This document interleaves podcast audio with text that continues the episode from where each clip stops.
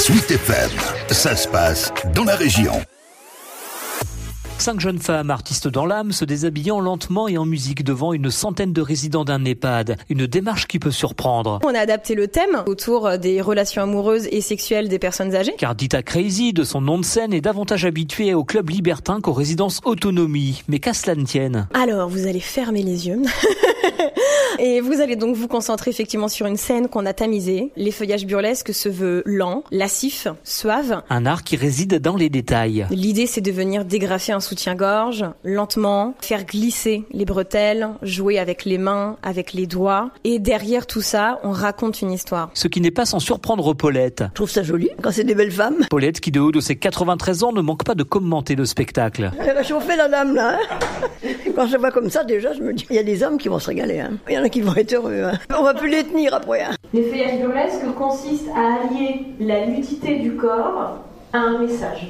Donc vous allez voir des femmes se dévêtir devant vous, mais également se rhabiller, changer de costume, tout ça effectivement en dansant. À l'origine de cette initiative aussi innovante que coquine, Mélissa Lemonnier du service animation gériatrique. Il y a eu beaucoup d'humour autour de cette thématique. En fait, on se rend compte que eux sont prêts à en parler et je pense qu'ils ont des choses à nous apprendre en tout cas en termes d'amour. Quand on voit des couples de plus de 60 ans, voilà, je pense que c'est important. La première jeune femme qu'on va accueillir s'appelle Evie Revit. C'est une brune, ténébreuse.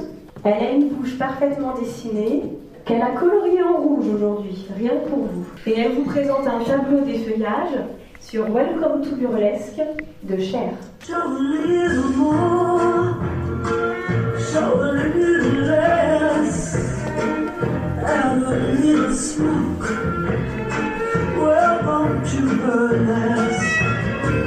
Près d'une heure de spectacle d'effeuillage proposé dans les trois EHPAD gérés par l'hôpital public, tant à Vendôme qu'à Montoire.